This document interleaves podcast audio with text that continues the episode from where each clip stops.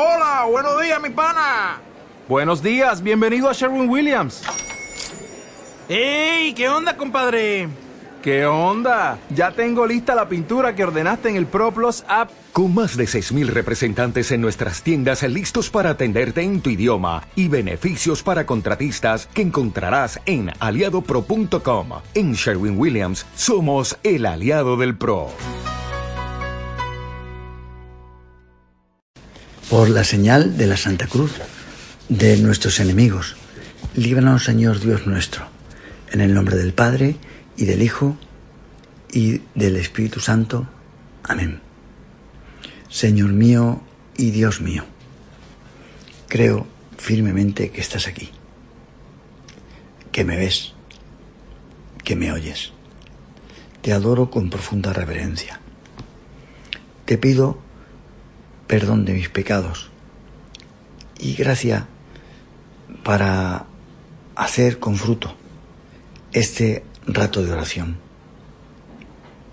Madre mía Inmaculada, San José, mi Padre y Señor, Ángel de mi guarda, interceded por mí.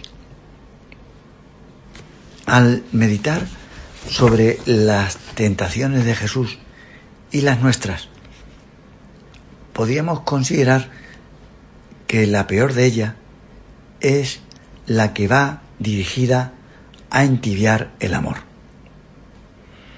Sería la tentación contra la caridad, con mayúscula, a la que San Juan llama soberbia de la vida.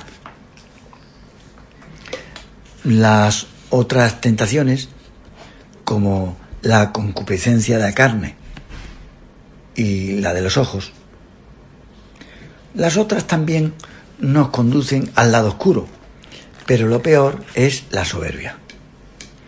El pecado propio de Satán, príncipe de los diablos.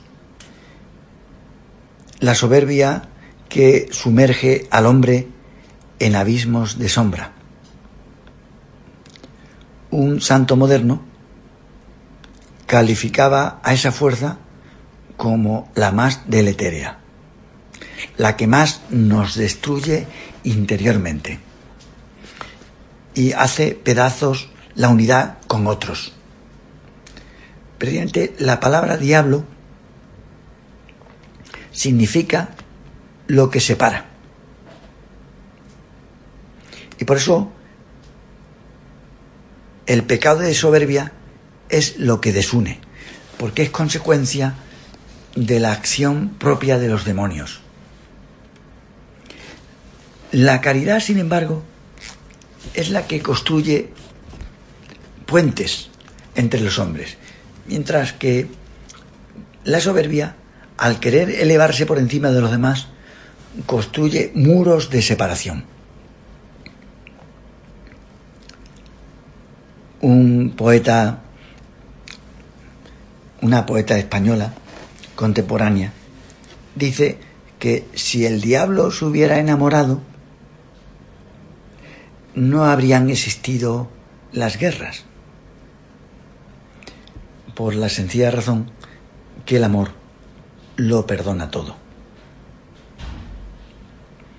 Satán carece de amor a los demás y se rodea de una corte de súbditos porque él no tiene amistades. Codicia el poder y no lo delegan los demás. Para él son esclavos, a lo que utiliza como marionetas. Se sirve de ellos, no sirve a ellos. Y a los que el demonio utiliza como aliados suyos, no es que sean sus amigos, sino que están unidos por el odio, la envidia hacia Dios y a otras personas.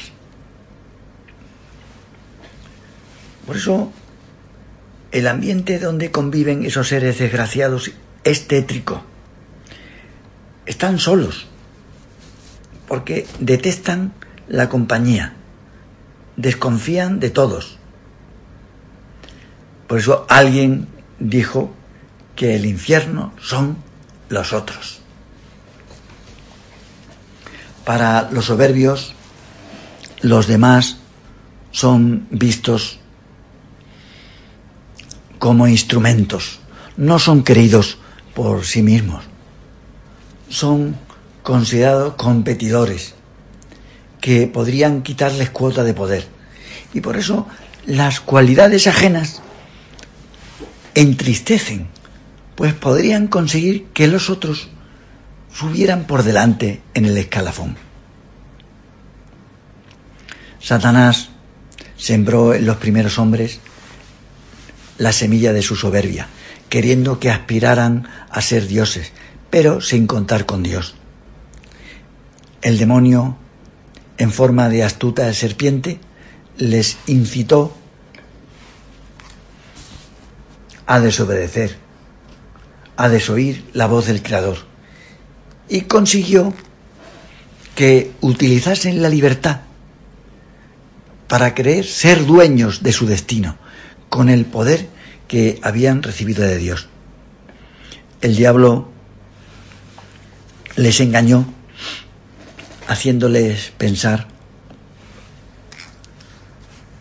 que ellos no necesitaban de Dios. Esto no es nada nuevo. En la actualidad, muchos viven como si Dios no existiera. De alguna forma, los pecados más importantes tienen en común la codicia, de poseer el poder. La serpiente introdujo en Eva la sospecha. Se define a Satán como el maléfico genio de la sospecha. El diablo les insinuó a aquellas dos criaturas algo así como que Dios no quería darle el don principal, entonces, le animo a tomar de esa fruta sabrosa que es el poder. El que no lo tiene, lo persigue con avidez. Y el que lo tiene, no desea dejarlo. La codicia del poder,